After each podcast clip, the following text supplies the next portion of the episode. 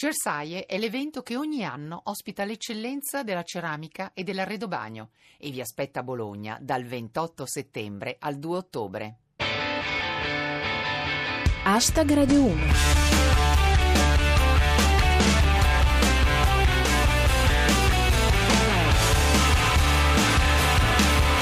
Buonasera a tutti e benvenuti a Hashtag Radio 1. Chi vi parla è Giulia Blasi e questa è la vostra rassegna quotidiana del meglio di Twitter. Fra i nostri argomenti di oggi ci sono Elezioni in Grecia, Tsipras rivince, Miss Italia andrebbe alla guerra, Liga Bue incendia Campovolo. Hashtag Radio 1 Tsipras ha rivinto. Siriza ha conquistato il 35,47% dei voti, mentre i dissidenti del partito non sono neanche riusciti a superare la soglia di sbarramento. Commenta Gianni Cooperlo con la K. Io gliel'avevo suggerito a Varoufakis di non accettare l'amicizia su Facebook a Fassina, ma lui niente. La campagna elettorale secondo Alexandro Mantovan.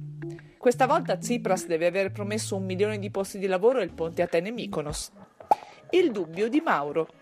Sicuri che Tsipras sia di sinistra? Perché non mi sembra avendo vinto due volte consecutive le elezioni. L'analisi di Pirata 21. Le elezioni in Grecia sono state caratterizzate da un forte astensionismo. Uno ha anche una vita privata, non è che può stare sempre alle urne. Il nuovo scenario con l'Ubex.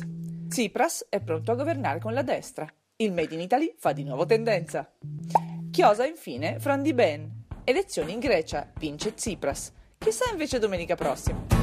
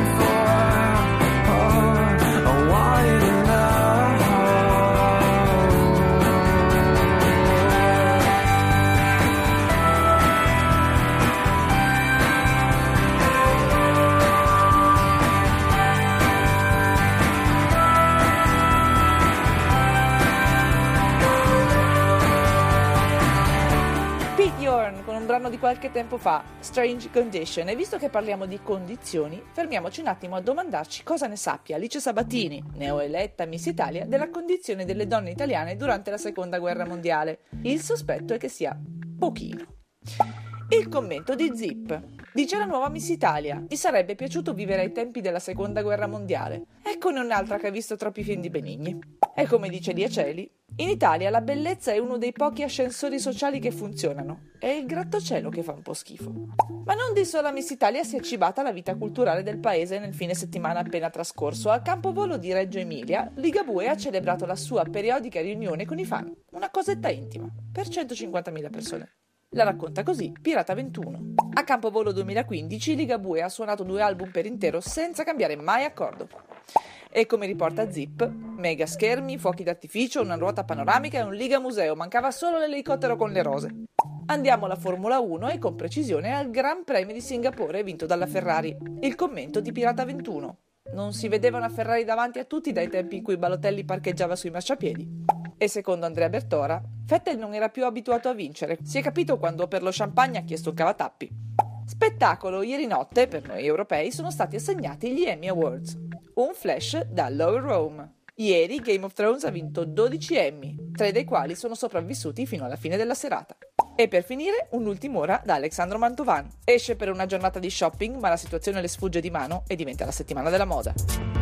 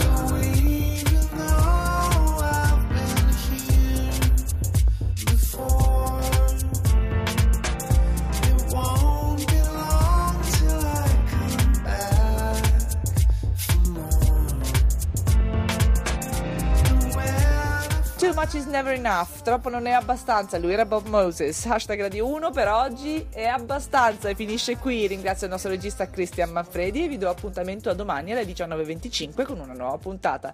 Da Giulia Blasi è tutto. Adios.